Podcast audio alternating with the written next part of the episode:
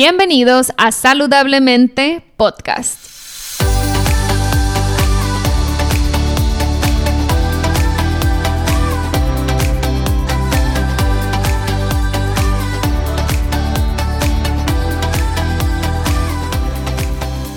Mi nombre es Siria Velarde y soy Health Coach.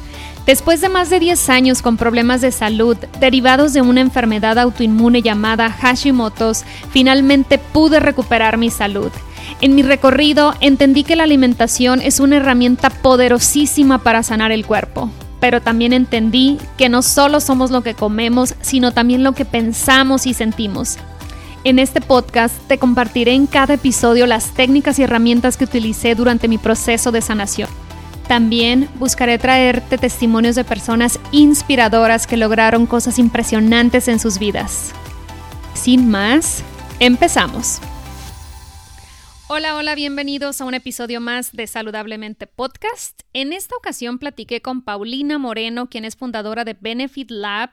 Es una empresa enfocada a impartir programas de wellness en las empresas. Este tipo de proyectos se me hace padrísimo, en particular porque eh, a veces creemos que para alcanzar el bienestar eh, está tan lejos de nosotros, está tan fuera de nuestro alcance, porque a veces creemos o nos comparamos con alguien que vemos en redes sociales o con alguien que está enfocadísima en, en en el fitness, por ejemplo, y creemos yo nunca voy a poder, este, yo sí tengo un trabajo de verdad. Alguien alguna vez me dijo eso, ¿no? Eh, textualmente fue de, es que si yo me dedicara a eso todo el día, claro que tendría cuadritos, pero yo sí tengo que trabajar. se me hizo, no se me olvida, se me hizo muy, chistoso, se me entendí de, dónde venía ese comentario y creo que a veces ese es el problema, que creemos que tenemos que dejarlo todo para poder enfocarnos en nuestro bienestar y al final de cuentas creo que eso pocas veces sucede. Tenemos que aprender a integrar a nuestras actividades diarias rutinas de bienestar. Y eso es precisamente lo que Pau con Benefit Lab nos ofrece, lo que está ofreciendo en el mercado eh, ¿Qué puedes hacer durante tu horario laboral para sentirte mejor? ¿Cómo puedes cambiar tu alimentación o ciertos hábitos para aumentar tu productividad?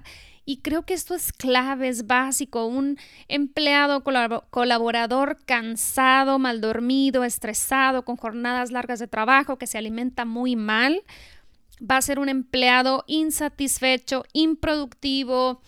Y se me hace padrísimo que Paulina está integrando estos programas y estos paquetes a las empresas, donde puede abarcar a muchísima gente. Se me hace un, proyecto súper, súper padre. Pero bueno, sin más, les dejo la entrevista con Paulina Moreno para que lo escuchen de su propia boca todo lo que está haciendo. Hola, hola Pau, bienvenida a Saludablemente Podcast. Muchísimas gracias por aceptar la invitación. De verdad que ya me moría por grabar contigo y pues bueno, por fin lo logramos. Para los que no conocen a Pau Moreno, les voy a leer un poquito a qué se dedica, un poquito su bio. Pau es fundadora de Benefit, Benefit, Lab, empresa dedicada a crear planes de bienestar para profesionistas ocupados y lugares de trabajo. Y su misión es que las personas tomen el control de su bienestar y tengan herramientas para sentirse sanos, enfocados, productivos y con más energía. Pau es licenciada en Mercadotecnia y cuenta con una maestría en Administración de Negocios por Maastricht University en Holanda. También es coach en nutrición integral certificada por el Institute for Integrated Nutrition y Pau es creadora de la primera certificación en español de Workplace Wellness para expertos en bienestar.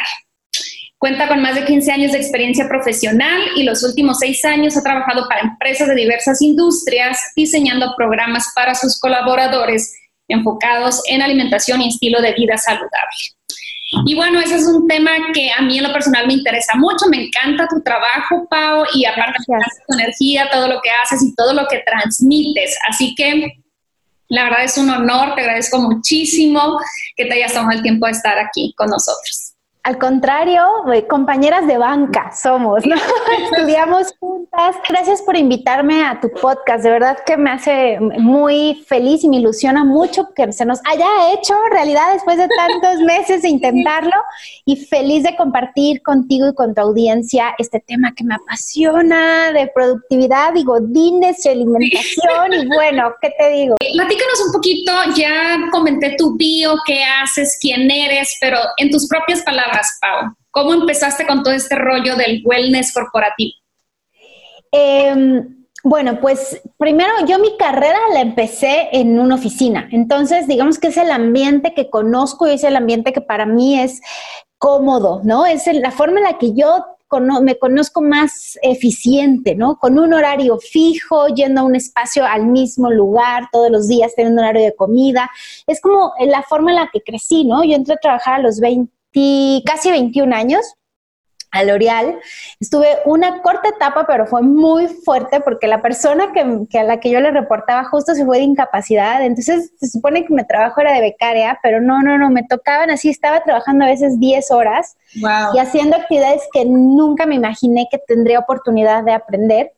Em, entonces, bueno, primero fue mucho mi búsqueda porque yo ya había estado en un ambiente oficina, después estuve en editorial, después fui directora de Páginas Verdes y tuve pues toda la experiencia, digamos, de lo que es eh, liderar un equipo en dos países, de los retos que tienes como profesionista, de que tienes muchos viajes de trabajo que no te da tiempo de poner tu bienestar. Tuve problemas muy fuertes eh, gastrointestinales por una intolerancia que yo no identificaba a los lácteos, pero que yo estaba aferrada.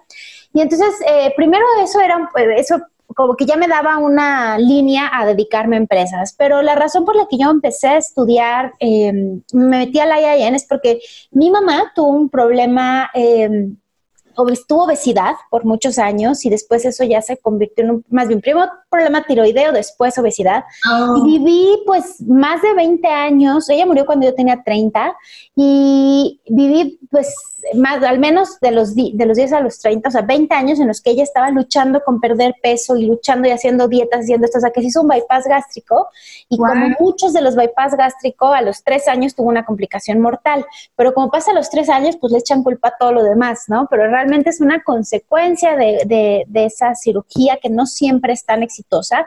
Ella hoy ya puedo saber con el conocimiento que tengo los expertos que he consultado que ni siquiera era candidata para hacerse esa cirugía. Entre que no tenía vesícula, entre que tenía problemas tiroideos, no era, nunca fue candidata, pero bueno, en cualquier caso, eh, el hecho de perderla para mí fue un parteaguas en querer aprender más y entender su situación, porque por supuesto que en mí despertó muchos fantasmas de... Em, uno en particular que era de desaprobación a mi figura física, porque yo pensaba que tenías que estar flaca para que te amaran o para ser exitosa o para que te dieran un trabajo, por todo lo que yo viví a través de su obesidad.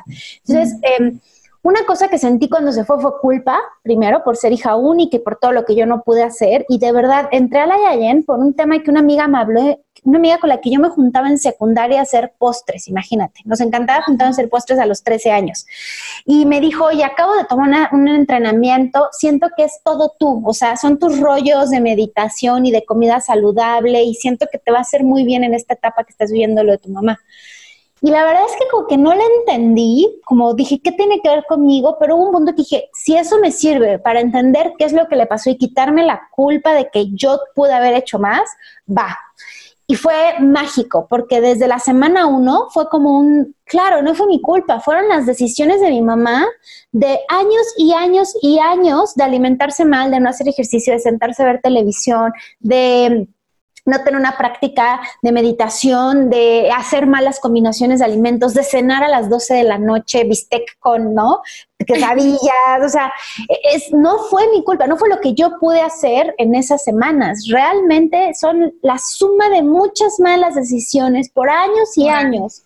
E incluso la mala decisión de buscar el camino fácil, y digo entre comillas fácil, que fue el hacerse una cirugía en vez de cambiar sus hábitos, porque al final de cuentas la cirugía pues la bajó de peso, porque al final ella pesaba 160 kilos y se murió de 40, 42 kilos, imagínate.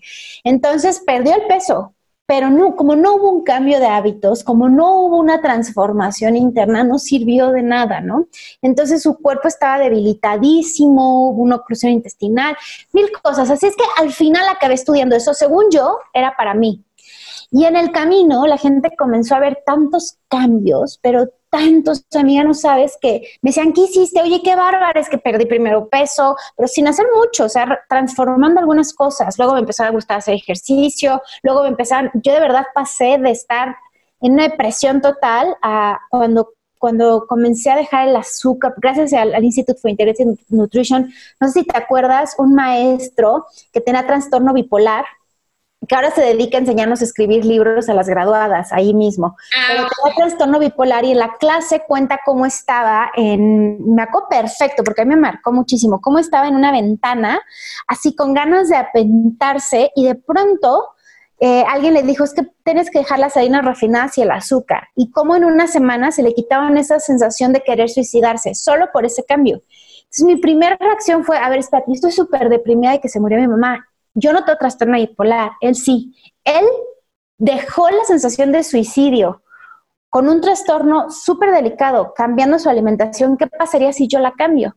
Y entonces dije, dos semanas sin azúcar y sin harinas. Y fue una locura de bienestar. O sea, de verdad, de dos semanas después, un día desperté, me acuerdo, y le dije a Andrés, en mi pareja, me siento feliz y fue como, porque él, no, él me conoció ya con la pérdida de mi mamá, ¿no? O sea, él me conoció ya en la etapa tristísima, entonces como que de pronto un día le digo, me siento feliz y él era así como, ¿qué?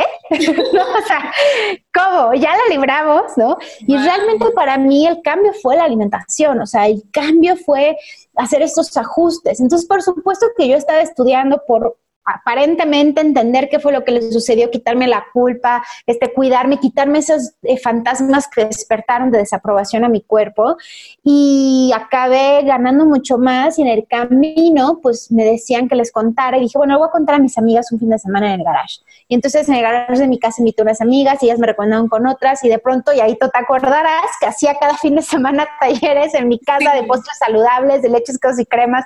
Ahí conocí a muchas de ustedes que venían a mi casa ¿no? Apoyarme y, de ahí una vez en una empresa, yo como que sabía que quería de las empresas, porque si es que yo además me siento más productiva, me siento desinflamadísima, me siento, o sea, yo veía que me sentía con energía, tantas transformaciones, mis brazos desinflamos por primera vez, mi rostro, el cabello creciéndome, o sea, decía, ¿qué, es esto, no? O sea, ¿cómo es que la fórmula es tan sencilla como cambiar tus hábitos? Wow, entonces una empresa, yo empezaba a decir como me gustaría, exacto, tan sencilla, entre, entre comillas. Y un día de verdad, yo creo que otra cosa que aprendemos mucho en el Institute for Integrative Nutrition es el poder de visualizar, de creértela, de manifestar. Y no es magia, por supuesto que hay trabajo atrás, pero pues es que lo único que me trabajar es si pones clara tu meta. Y de verdad, de Vision Board, de decir, yo dando conferencias en pláticas, fui al, estaba haciendo la maestría simultáneamente porque loca, que me gusta hacer muchas cosas al mismo tiempo. Y yo cuando mi mamá murió ya estaba en la maestría, de hecho. Entonces estaba ya en la titulación de la maestría, no sé qué, y de pronto me dice, mi maestría fue distance learning, o sea que significa que estás aquí tres meses, vas tres semanas, regresas a tu trabajo y a tu país tres meses y así. Eh, entonces en total pues estuve, fui ocho veces, ¿no? Y es, es muy interesante porque todos hacen lo mismo, son personas que nunca dejan de trabajar, entonces por eso es muy rica la experiencia. Entonces en la última me dicen, ¿y qué vas a hacer? Y yo empecé a decir, ah, es que yo soy Corporate Wellness Coach. Y ellos, ¿qué es ese término? Y yo, no, es que yo doy bienestar a empresas, yo doy bienestar a empresas. Cuatro días después, estando en la maestría, me, tocó mi graduación, fue en Barcelona, en Holanda. Eh, y entonces estamos todos en Barcelona y en eso un mail de una empresa diciéndome, oye, eh, me interesan tus servicios. Llego, les platico, le digo, ¿cómo me contactaste? Es que creo que una chica aquí te conoce. Nunca apareció la chica, nunca supimos quién fue, yo nunca conocí a alguien que me ubicara. Al final de cuentas fue mi primer cliente corporativo, nos fue brutal. Y de ahí dije, pues aquí soy, empecé, porque en IIN es un módulo muy pequeño el que nos dan de Corporate Wellness, realmente en el Workbook es chiquitito, es una embarradita. Y pues empecé a estudiar más, leí todo lo que pude de culturas corporativas, todos los casos de éxito y, pues ya de pronto ya me dedicaba a eso y de pronto el año pasado empecé a entrenar a otros expertos en bienestar a que aprendieran a llevar sus servicios a empresas porque hay expertas maravillosas que de verdad, y empresas que necesitan muchos servicios, pues lo único que hacía falta es ayudarles a, acercarse sin miedo, a hacer una venta, a verse profesionales, pero las empresas es un lugar grandioso de entregar el servicio. Eh, Siria, te voy a explicar. Es el lugar donde más tiempo pasan los colaboradores. O sea, en su día de horas despierta es donde más tiempo estás. Y los pretextos de es que no, es que no tengo tiempo, es que no, no, no, o sea, está mucho trabajo, pues se hacen a un lado porque tú lo paga tu empresa, entonces ya no es que el dinero está en tu lugar de trabajo, entonces no es que te tienes que desplazar, ¿no? Y, además eso le conviene a los dos, ¿no? Le conviene a la empresa y, le conviene al colaborador. Creo que ya las empresas se dieron cuenta, porque antes, digo, hace 10, 15 años cuando yo empecé a trabajar, era el viejo modelo de aquí te mueres en la raya, sobre todo los que somos contadores, ¿no? Que tu cierre de mes, que te terminas a las 12 de la noche, una de la mañana y o sea, y si te rajas o, no estás con tu tarrota de café, no eres contador casi casi, ¿no? Pero ahorita ya las empresas están viendo que esas jornadas tan largas se vuelven más improductivo al final de cuentas. El que estés comiendo tan mal, el que comas en tu lugar, realmente eso ya está cambiando. Y fíjate que eso que comentas de que las empresas ahora ya lo notan más, hay muchas que sí, lamentablemente todavía hay unas que les falta, ¿no? O sea, hay unas que les falta y que, y situaciones como la contingencia global precisamente son las que ayudan a cuestionar y a muchas empresas que todavía les hacía falta entender ahora sí decir, es que realmente esa es la mejor forma en la que estamos siendo productivos porque es necesario tantos viajes de trabajo. Por ejemplo, tengo una amiga de la maestría, ella es alemana precisamente, y uno la acaban de ascender y de pronto pasa lo de la contingencia. Y su trabajo originalmente era de muchos viajes. Ella trabaja en laboratorios médicos y en una farmacéutica. Entonces le dijeron, pero ¿estás segura con todo y tus hijos? ¿Vas a tener que estar viajando casi cada semana? Sí, sí, sí. Bueno, resulta que durante la contingencia pues, no pudo viajar y el trabajo surgió perfecto igual, se lograron todas las ventas. Entonces, justo entender, es necesario tantos viajes en los que separas al, ¿no? a la familia, que la mujer tiene que vivir cuatro días fuera y ver a sus hijos solo tres, porque entonces ese viaje trajo que se podía solucionar a distancia. Entonces, cuestionarse ese tipo de cosas, cuestionarse el tema de diversidad, ¿no? Porque muchas veces es, no, es que no podemos contratar a alguien en silla de ruedas porque no tenemos aquí todo adaptado y este trabajo es de mucho movilidad muy probablemente nos va a ayudar este nuevo momento a tener más, más eh, diversidad, eh, también diversidad de género, porque el tema de decir es que, híjole, como es mamá, igual y no va, no va a ser tan productiva, porque lamentablemente, sobre todo en Latinoamérica, sigue esa percepción, ¿no? Híjole, es que si estoy embarazada voy a tener que tomar incapacidad y, ¿no? Y darse cuenta cómo ahorita hay mujeres que están con el homeschooling, pero además con el trabajo y la productividad está a tope, o sea, la cantidad de clientes que tengo ahorita que me están diciendo es que no nos imaginábamos que la productividad se iba, se iba a disparar, no nos imaginábamos que nos estamos cuestionando si vamos a regresar a una oficina o si más bien va a ser opcional o va a ser un porcentaje, unos días en oficina y otros no. Entonces está interesante cuestionarnos eso y cuestionarnos qué es productividad realmente, porque a veces pareciera que productividad es estar ocupado. Y no necesariamente, porque yo puedo verme ocupada y no estar logrando avanzar. Y justo lo que esto del multitasking, ¿no? Que yo lo que siempre te digo, amiga, soy una multitasker en rehabilitación, porque yo creía que eso me hacía muy productiva y me doy cuenta que eso es lo que me hacía improductiva realmente, ¿no? Querer hacer muchas cosas simultáneamente y un poquito de esto, por un poquito de esto, por un poquito acá, por un poquito allá, pero este curso, pero este, no, este lanzamiento, este.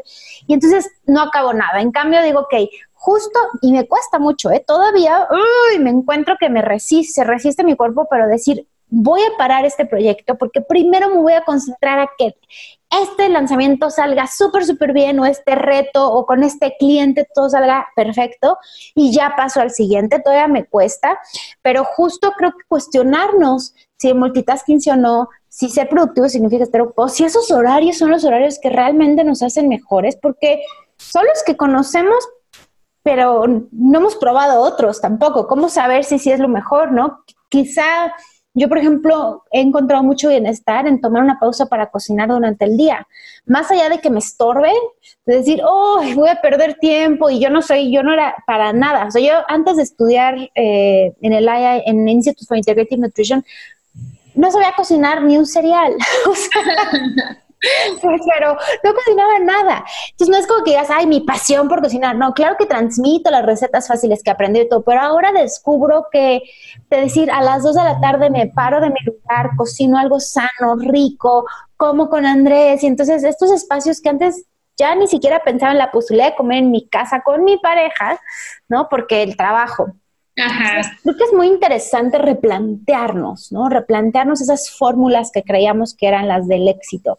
Sí, y creo que, bueno, dentro de situaciones pues tan adversas como la pandemia, que estamos viendo situaciones muy tristes, de pérdidas y, sin duda es un tema complicado, pero si nos ponemos a, a, ver las cosas positivas, creo que también hay muchas cosas positivas a replantearnos, ¿no? Y lo que rescato de lo que nos dices es replantear esquemas de trabajo, nuevas formas de trabajar, el dejar de pensar de que si el jefe no te está viendo, no va a medir tu productividad, porque a veces, como dices, puedes estar con la mente perdida viendo tu computadora y estar, pero en otro lugar del planeta, ¿no?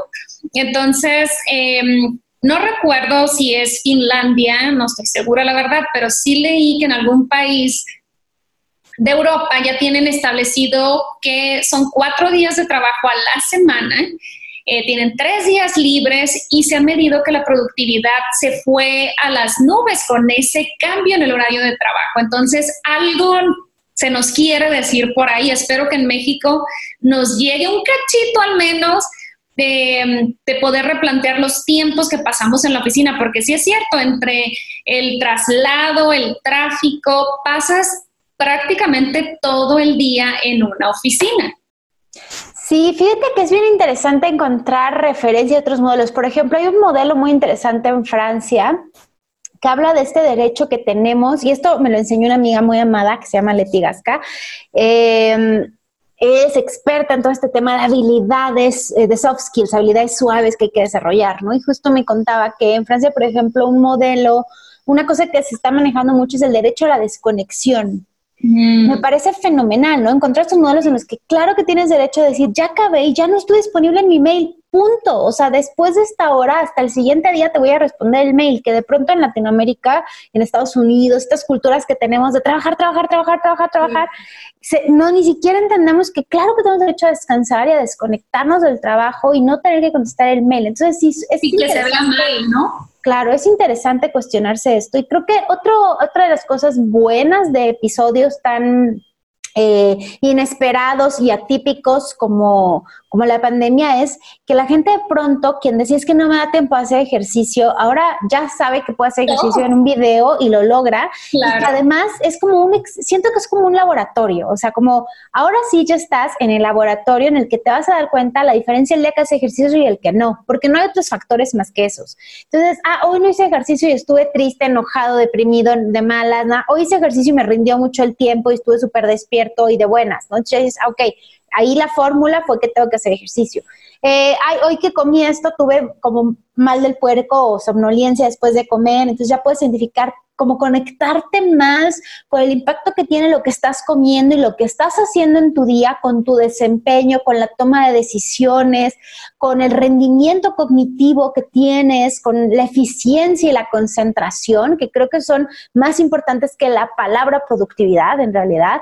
Entonces, eh, porque a lo mejor puedes trabajar tres horas, pero con una eficiencia, un enfoque, una tope, ¿no? O sea, que estés así a full, energía, buen ánimo, sin distraerte y avanzas mucho más que ocho horas, así como que con sueño, pero te paras con un snack, pero estás de malas, pero en lo que te enojaste con alguien y una hora pierdes diciéndole al otro colaborador y acusándolo, y, o sea, entonces no necesariamente es que estar ocho horas ahí te siendo productivo, ¿no? A lo mejor no estás eh, extendiendo y extendiendo, ya cuando ves que te va a caer el tiempo, son tus horas más productivas. Totalmente. Así es que está, está interesante cuestionarse, pero sobre todo yo lo veo esto, como ese laboratorio en el que ahora sí te das cuenta como de tomar eh, rituales de autocuidado depende tu desempeño laboral para los que nos están escuchando y ojalá se cuele alguien que tenga injerencia en una, en una empresa, alguien de recursos humanos que no sepa mucho de wellness, wellness corporativo, ¿qué, qué, ¿qué, se le puede ofrecer a una compañía para que diga, ok, va, pago, te contrato, vienes a mi empresa?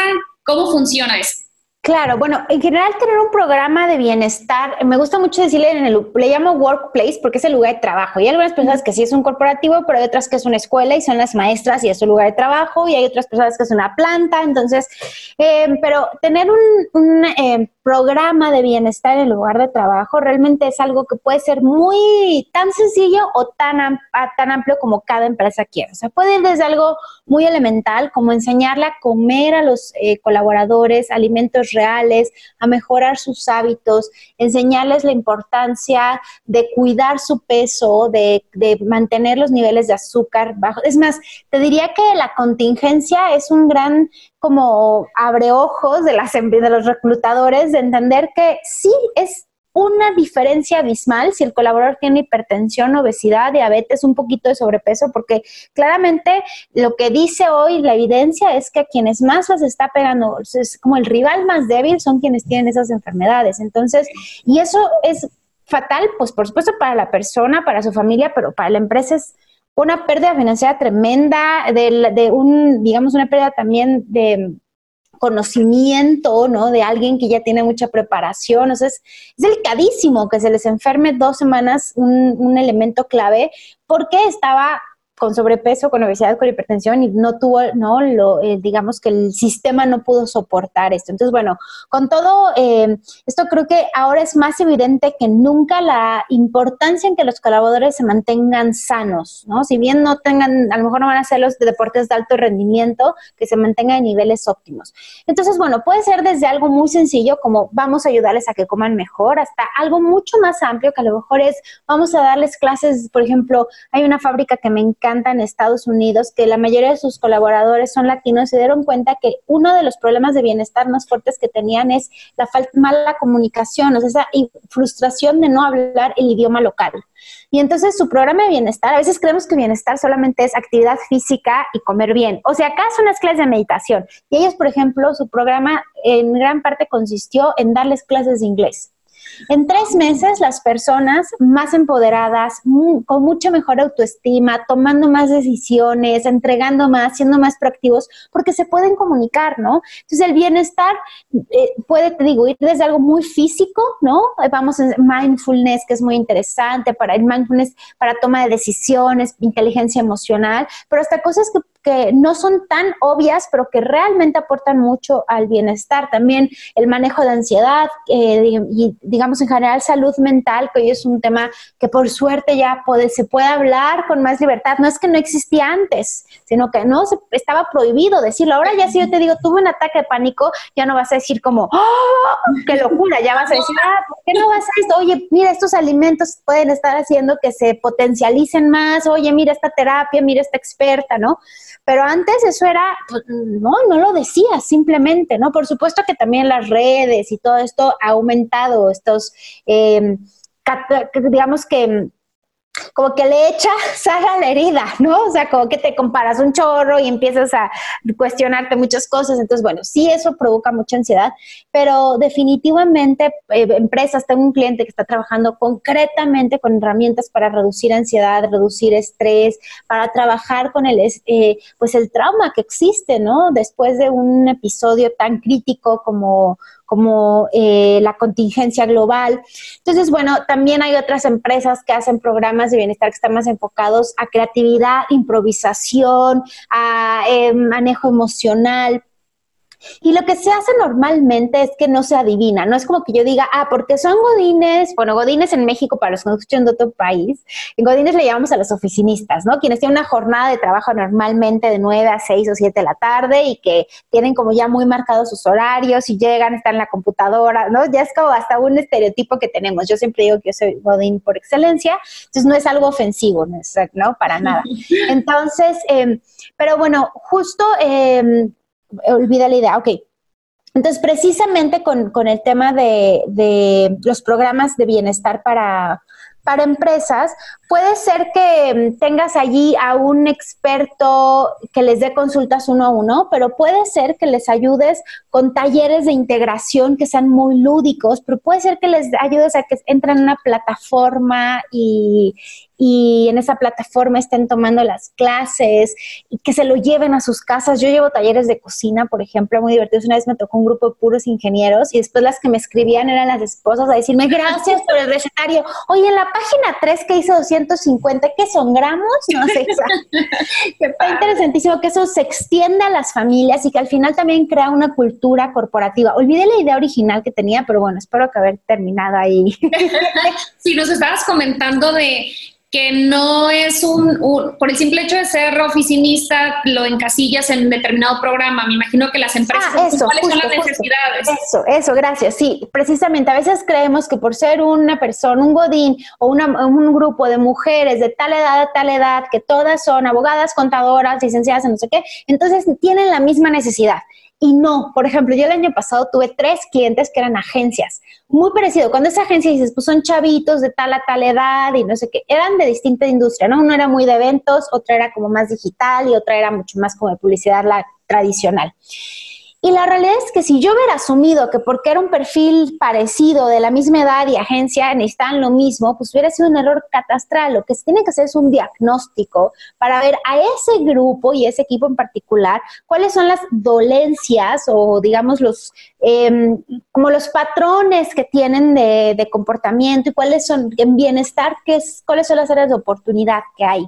Entonces hay algunas empresas donde podemos identificar que un área de oportunidad muy, muy grande es trabajar con salud mental y hay otras en las que podemos ver que el área de oportunidad más grande está en temas de nutrición y hay otros en los que podemos ver que lo más importante para ellos es ayudarles a administrar mejor su tiempo. Entonces, eh, a veces que tendemos a minimizar, subestimar el bienestar, ¿no? Como yo este ejemplo lo doy mucho, que llego con algunos y les digo, ¿cómo te sientes? Bien, ¿y estás de salud? Bien. Oye, ¿y tienes, se te cae el cabello? Sí. ¿Y te dan dolores de cabeza? Sí, más o menos como a las seis de la tarde. Oye, ¿se te inflama el estómago? Hoy sí, casi siempre después de comer. Oye, ¿y te da sueño después de comer? Sí, uy, sí, claro, a las cinco estoy ¿Y cómo duermes? Pues como cinco horas. Y ya cuando empiezas a ver, lo que ellos decían que están bien, más bien normalizaron sentirse mal. Entonces, eh, ahí está la diferencia, ¿no? Por eso es que es muy importante hacer un diagnóstico en el que de manera anónima ellos te, o sea, evalúas distintas áreas, porque si nada dices, te sientes bien o mal, te pueden decir que sí, que te sienten muy bien. De hecho, es normal, es una tendencia global decir que te sientes mejor de lo que realmente estás, ¿no?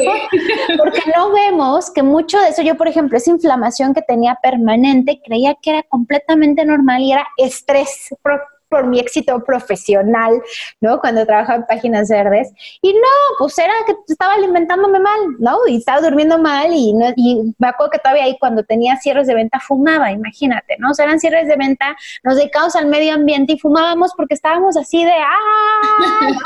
Entonces, imagínate qué locura lo que hacíamos. O, o, yo quería un postre y decía, ah, una coca light bien fría para que no engorde, ¿no? Entonces, tomaba pésimas decisiones que me hacían estar inflamadísima.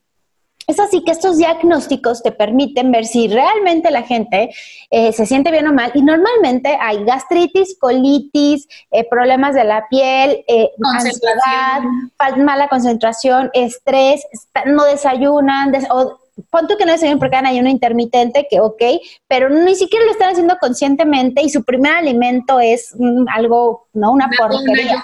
café. Ajá, ¿no? Una torta de tamal, un, ¿no? O sea, como que dices, bueno, pues es que mira, si lo que quieres es tener, nos está pasando lo de México, quienes escuchan atrás, estufas, lavadoras, porque eso es típico en México y está sucediendo aquí, al lado de, de, mi casa.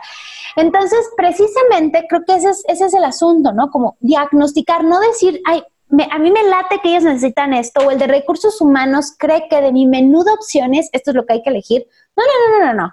Pueden ellos darte un, o sea, tú puedes llegar más o menos con algunas planteamientos, hipótesis, me gusta llamarles. Y ellos, pues porque están allí, pueden también tener algunas hipótesis de qué creen que es lo que necesitan pero siempre hay que validar si eso es cierto con una encuesta, con un diagnóstico, con entrevistas uno a uno con los líderes. Y ya que tienes eso, entonces creas y diseñas un programa de bienestar personalizado a esas necesidades. Por ejemplo, la empresa que te comenté de ejemplo, pues ¿Qué tal si hubiera llegado y hubiera dicho, es que aquí lo más importante es la nutrición? Pues la gente se queda igual, porque realmente lo que ellos tenían era un tema de que se sentían menos inseguros, frustrados, no se podían comunicar. Entonces a veces tienes que empezar por algo que no es lo más lógico. ¿no? es el paso más evidente necesariamente. Padrísimo, eso se me hace súper, súper bien porque sí es cierto, dependiendo de la cultura de la empresa pueden ser las necesidades también. Por ejemplo, en un trabajo que tuve, la cultura era quedarte a trabajar muy tarde, entonces nunca salías a tu hora. Entonces ahí es replantearle a la empresa qué tan productivo es que los empleados trabajen 12, 14 horas diarias, ¿no? Pero no te das cuenta, tú si llegas y ves al de recursos humanos muy bonito y aquí salimos a las 6, pues nunca te das cuenta que el empleado está trabajando fines de semana, 12 horas diarias y pues bueno, se vuelve súper improductivo. Claro. Y otra cosa importante es que los líderes crean culturas, o sea, el comportamiento de los líderes es realmente el que en gran parte permea la cultura. Si el líder está trabajando en fin de semana, eso se hace parte de la cultura de ese equipo. Si el líder, eh, tanto lo bueno como lo malo, ¿ah? o sea, si tú ves un líder que en la mañana se va y hace ejercicio y te contesta a las ocho y media de la mañana desde el gym y llega a trabajar y está ya todo perfecto, limpio, fuerte, y pues al final se contagia. Entonces la gente empieza a decir, ah, ok, yo también puedo ir al gimnasio y llegar 15 minutos después porque mientras no incumpla mis responsabilidades y porque sí está bien visto, que qué lástima que ese sea el medidor, ¿no? Que si está bien visto o mal visto, pero puedo hacer ejercicio y el líder llega y come súper bien y nunca se salta la comida y el líder el viernes a las 5 de la tarde ya se desconecta y se desfamiliariza y hasta el lunes. Eso crea una cultura, pero en cambio el líder que eh, llega a las 7 de la mañana y está así y está juzgando a los que no llegan temprano y se va a las 9 y se salta comidas y no hace ejercicio y los sábados le escribe mail y en la madrugada escribe mail esperando respuesta, eso también marca una cultura. Entonces, por eso es que yo siempre digo, en los diagnósticos de bienestar hay que hablar con los líderes o por lo menos que el de recursos humanos nos ayude a hacer un filtro primero de los líderes, porque muy probablemente ahí hay un foco rojo, ¿no? Y ese es un tema. En muchos programas de bienestar son grandiosos, pero el líder no va. Y si el líder no va, pues por más que el colaborador sea súper sensibilizado, va a ser más difícil que eso se haga parte de la cultura corporativa, para que no se quede en un esfuerzo aislado, que no se quede en un taller bonito y ya. Para que eso se haga parte de la cultura de esa empresa, los líderes tienen que estar convencidos, tener participación activa, estar allí, estar ayudando y probar también, probar el impacto que tiene esto. Hay un, un libro que recomiendo mucho que se llama The Power of Full Engagement y justo habla de ese tema, o sea, de cómo el cambio en un colaborador, o sea, en, en, el bienestar de un colaborador puede hacer toda la diferencia, un colaborador me refiero al CEO, es mejor dicho, puede hacer toda la diferencia en la empresa, ¿no? En que uno haga ajustes en su bienestar. Sí, y cuando trabajamos en grupo, eh, poniendo ejemplo en las oficinas, por ejemplo, nosotros que de repente hacemos retos o eh, grupales, ya sea en línea, vemos que el, engagement de la gente es mucho mayor cuando son grupales, cuando alguien participa, que muestra su progreso, que ya cocinó algo y que le sube una foto de lo que cocinó, el otro también quiere y es algo que se contagia, ¿no? Al final de cuentas. Pau, un programa de los que tú ofreces a las empresas, ¿como cuántas semanas dura? Este, ¿Cómo funciona esto? Mi recomendación es que al menos esté en tres meses, ojalá que pudiera ser todo el año, ¿no? Pero mínimo, mínimo tres meses, porque hacerlo una sola vez es como querer este ejemplo creo que tú y yo lo escuchamos millones de veces estudiando eh, y certificándonos para Health Coach, pero es como querer ir al gimnasio y en un día hacer cuadritos, ¿no? Claro. Pues tienes que, tiene que haber consistencia. Entonces, en los programas de bienestar es igual, tiene que haber consistencia. Entonces, al menos tres meses, es así lo mínimo que les pido, idealmente que sean seis o los doce meses. Hay veces que enero es un mes flojo para hacer programas de bienestar, febrero y diciembre también. hay muchos que empiezan, lo hacen como de marzo a noviembre y está perfecto también, ¿no? O sea, como se vale también decir, bueno, lo pausamos un momentito, la gente no está como tan despierta a estos temas, tan abierta a recibirlo, pero eh, creer que por una plática se va a hacer la diferencia es un poquito inocente, digamos. Sí, claro que habrá algunos que se impactan, pero la diferencia en la cultura no se va a lograr a menos que haya consistencia. No, al final de cuentas no deja de ser información y, creo que ahorita tenemos exceso de información. Ese no es el problema. El, creo que la verdadera ayuda está en poderle ayudar a la persona en, ese, mm, que también lo aprendimos en, el instituto, ¿no? El accountability, el, el estar midiendo el progreso, los resultados, el saber que alguien te va a preguntar cómo vas, qué hiciste, porque yo creo que recetas hay muchas en el Internet, ¿no? Pero que realmente lo implementes, eh, ahí está el trabajo y definitivamente en una sola plática, pues no vas a lograr nada. No, no, el acompañamiento es brutal, sí, y además que se compartan dudas y es interesantísimo porque uno, hay una empresa que me fascina de un colaborador que cuando yo lo volví a ver ya había perdido un montón de peso, ¿no? Y yo la verdad es que en ese programa en particular llevé un nutriólogo, pero solo a dar pláticas, no les hizo plan de alimentación, solo les dio unas pláticas. Que eso es muy importante, ¿no? También no darnos los de todólogos, o sea, lleva al experto necesario para esas áreas. No digas como, ay, pues yo les doy todo, ¿no? O sea, yo les doy una plática de, de alimentación, y otra de tal y otra. No, no, no. O sea, trae al experto de cada tema. Entonces, en esa clase, en ese grupo en particular, el nutrólogo no les tocó que les diera plan, porque ese fue el acuerdo con la empresa, solo unas pláticas. Y también yo les di unas pláticas como inspiracionales y un poco más enfocadas en el estilo de vida. Entonces, este, eh, este, chico llega una vez a un curso mío con 35 kilos menos y entonces yo le digo, ¿qué hiciste? Y me dice, pues todo lo que tú nos enseñaste y tu equipo nos enseñó. Y yo tenía ganas de decirle, ¿me cuentas qué fue? O sea, dame la fórmula porque está brutal, ¿no? Entonces, claro, ese chico, pues imagínate a cuántos contagia porque al final todos reciben la información, solo que él sí lo hizo. Ese es, yo, yo el 50% es, vengo, tengo la información, ahora ejecútalo, ¿no? Pero que vean el cambio en él, por supuesto que sí. ¿Qué hiciste? Pues lo que ya tomaste de clase, dime qué es, y, ¿no? Y realmente era reducir eh, eh, artículos, eh, alimentos ultraprocesados, que ni siquiera sé si llamarles alimentos, pero reducir comida, ¿no? ultraprocesada, a decirle adiós al azúcar y harinas refinadas, aumentar el consumo de vegetales, tener una práctica espiritual, hacer al menos 15 minutos de ejercicio al día. O sea, tampoco fue que tú digas, le dimos una forma, le enseñamos wow y con esos ajustes redujo el consumo de café, le quitó la azúcar y la crema, esta, todas esas como grasas innecesarias, claro. innecesarias que estamos agregando. Las cremas que son horrorosas. Ay, qué horrorosas son, ¿no? Y más dos de azúcar o más edulcorante, que porque es light cremas que nos va a venir bien. Bueno, él hizo como pequeños ajustes, pero sumados se volvieron una cosa enorme, ¿no?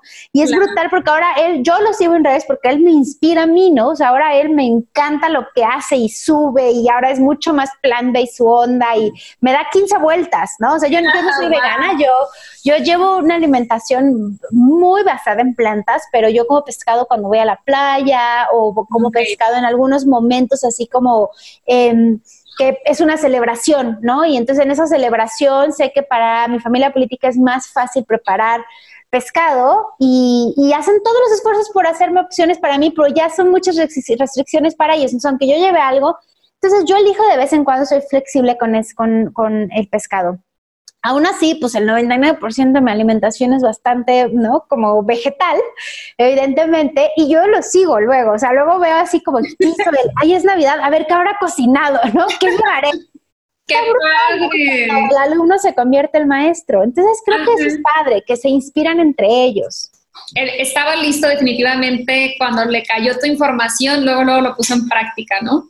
Y qué padre que haya gente así. También em, en la escuela nos decían, Pau, que realmente para lograr un cambio radical, que este chico a lo mejor pidió tu programa de wellness, pero él le siguió, eh, nos hablaban de un término de seis meses, ¿no? A veces cometemos el error, como dices, voy al gimnasio y en un mes ya quiero cuadritos, o voy con el nutriólogo y quiero que en un mes resolver todos los malos hábitos que traigo de toda una vida. Entonces hay que darnos, pues, el espacio y el tiempo y ser amables con nosotros también, de que no vamos a, querer resolver toda una vida de malos hábitos en, en una semana, en un mes, ¿no? Sí, sabes que es una cosa muy común que dicen como que justo durante la cuarentena se hablaba mucho de la normalidad, lo nuevo normal, el normal no sé qué, eso pasa mucho en la alimentación, pero ¿cuándo vas a comer normal? No, no, es que esta es tu nueva normalidad, o sea, esta alimentación sana es tu nueva normalidad. Olvidarnos de la palabra dieta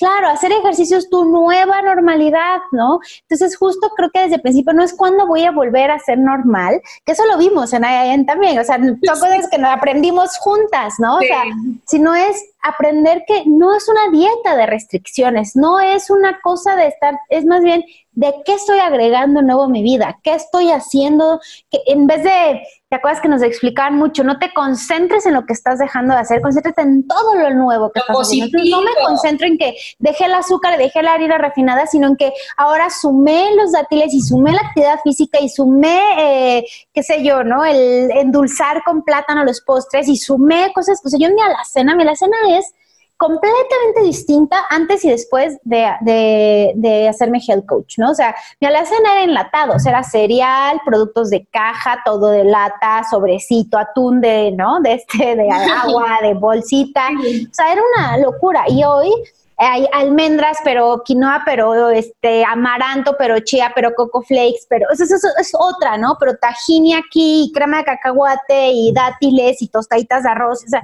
yo ni yo, ni yo misma entiendo, ¿no? O sea, como, wow, ¿qué me pasó? ¿no?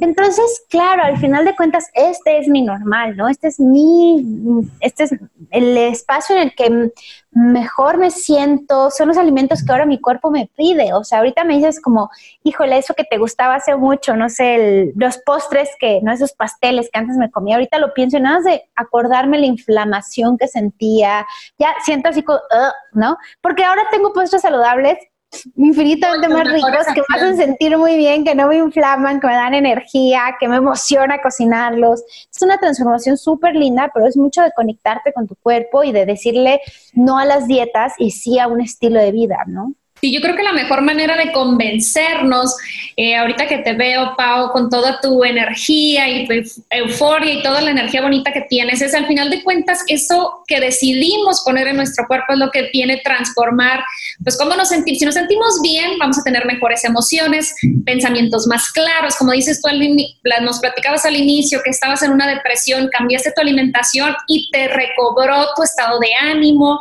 Al final de cuentas, tiene mucho más que ver las, las decisiones que tomamos en cuanto a la forma de alimentarnos y los hábitos que establecemos en nuestra vida que cualquier otra cosa, ¿no? Y poco a poco vas estableciendo, pues, hablando de no querer todo en un día, un hábito a la vez y celebrando las victorias una vez que lo estableces, una vez que lo dominas. Por ejemplo, yo tengo 10 años que no tomo Coca-Cola y yo era una mega viciosa de la Coca-Cola, pero regular, me tomaba hasta dos de 600 mililitros al día.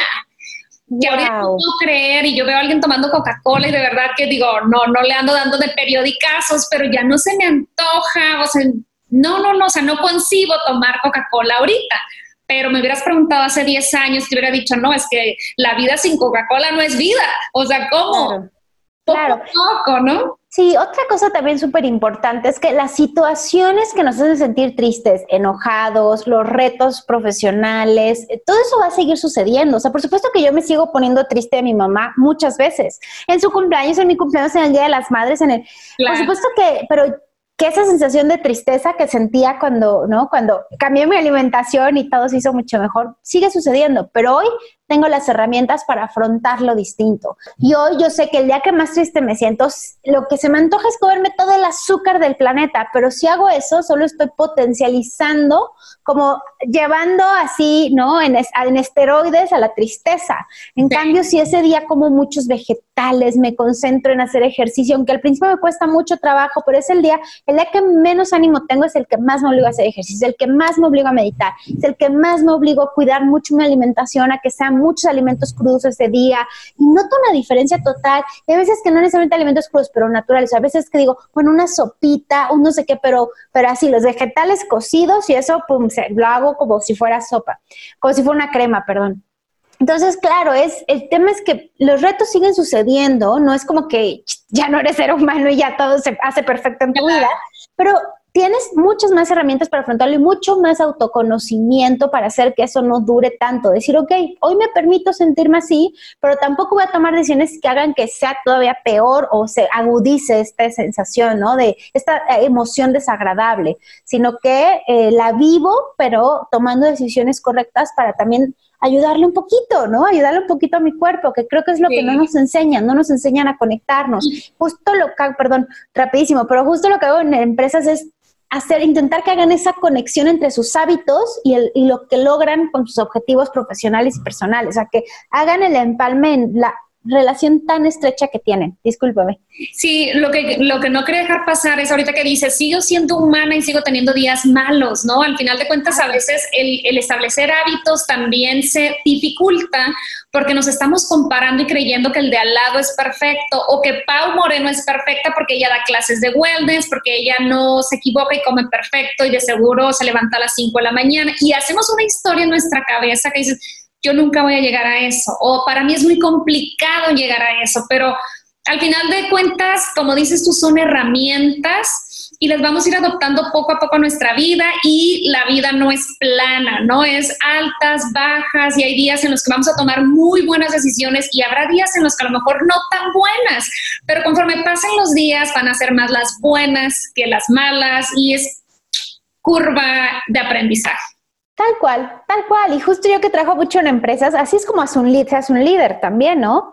Sí. Hay días que tomas decisiones muy buenas, unas malas, pero vas agarrando, como se dice popularmente, vas agarrando callo o colmillo, ¿no? vas haciendo callo o agarrando colmillo hasta que te vuelves ya un experto en ello. Y creo que la ruta del bienestar es igual. Y también muy importante eh, saber que la ruta de bienestar de cada quien es distinta y respetarla.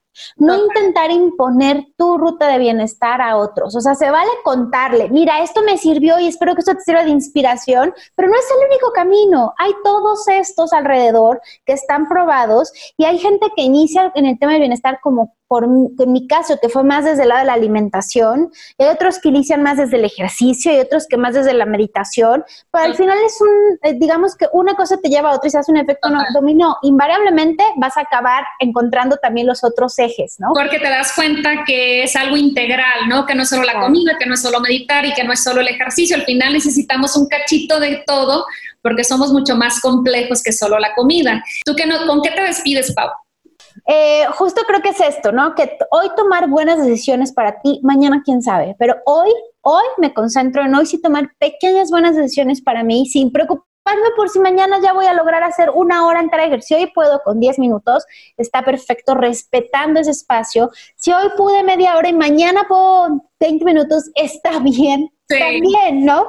creo que es un poco eso, como darnos esos permisos y también entender que no se puede, para lograr cambios permanentes, tiene que ser de poco a poco. O sea, como, sí, yo entiendo que hay personas muy drásticas que logran de la noche a la mañana, así como dicen, yo, hay gente, ¿no? Que dice, yo mañana dejo todos, todos los alimentos de origen animal.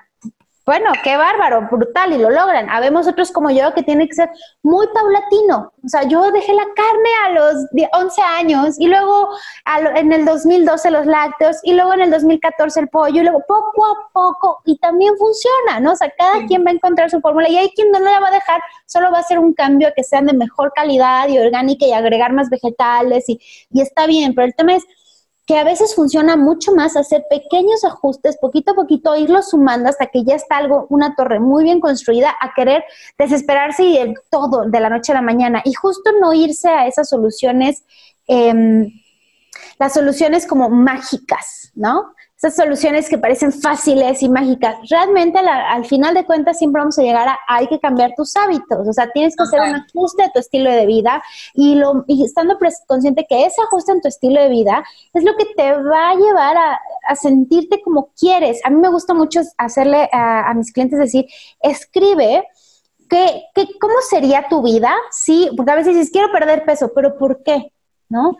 Porque realmente atrás de querer perder peso es, es cómo te quieres sentir. Si yo perdiera peso, me sentiría más ágil, me sentiría más fuerte, me sentiría más eh, que puedo subir las escaleras, me sentiría mejor conmigo misma, me sentiría, bueno, ok, entonces concéntrate en cómo te vas a sentir y no nada más en perder peso por la sociedad o por eso, sino qué hay detrás de eso, con hacer ejercicio. No es para estar flaca, sino qué te quieres sentir más fuerte, más segura de mí misma. Entonces, cuando te concentres en el ese, cómo te quieres sentir, te arraigas al sentimiento y es mucho más fácil tomar la buena decisión, porque entonces yo no es que no coma azúcar porque me lo prohíba, sino porque yo me quiero sentir con energía y sé que comerla está en contra de cómo me quiero sentir. Me quiero sentir despierta y aunque sea un día a las 5 de la tarde y haya tenido mucho trabajo, poder entregar lo mejor de mí. Entonces, si te aferras al sentimiento, a la, no sé, la palabra no es sentimiento, pero es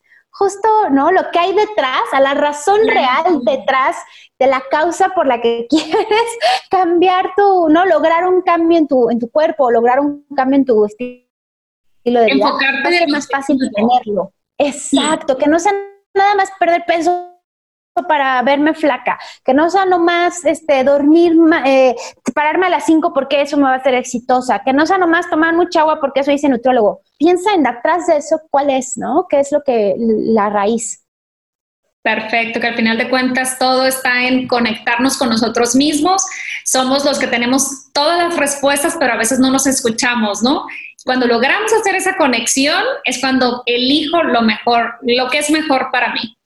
Vamos, muchísimas gracias. Nos has dejado con muchas cosas padres, eh, productividad de alimentación, estado de ánimo. O espero de verdad que alguien que tenga influencia en su empresa escuche este episodio y diga, ok, sabes que quiero esto para mi empresa también, porque muchísima gente se va a beneficiar de tu mensaje y al final de cuentas pues todos vamos a una oficina a trabajar al final de cuentas, ¿no? Y no podemos esperar a que todo se paralice para hacer los cambios. Creo que ese es el, para mí, el mensaje principal. Y pues bueno, padrísimo que más empresas sigan teniendo la apertura de estos programas en México. De verdad que eres una bendición. Muchas gracias por todo lo que haces, Pau. Bueno, bueno, eso fue todo por el episodio de hoy. Espero que les haya gustado. A mí en lo personal, este me llena de energía. Paulina cada vez que la escucho hablar y, y la verdad esta, esta entrevista la hicimos por Zoom y yo la podía estar viendo a la cara y la verdad es que sus expresiones y toda la energía que ella transmite me encanta, me encanta y pues no me sorprende del todo que sus programas de bienestar en las empresas estén siendo todo un éxito precisamente por todo el amor y la pasión que ella le inyecta a este proyecto. Creo que sus programas son de muchísima ayuda eh, en las empresas en las que ella en las que participa.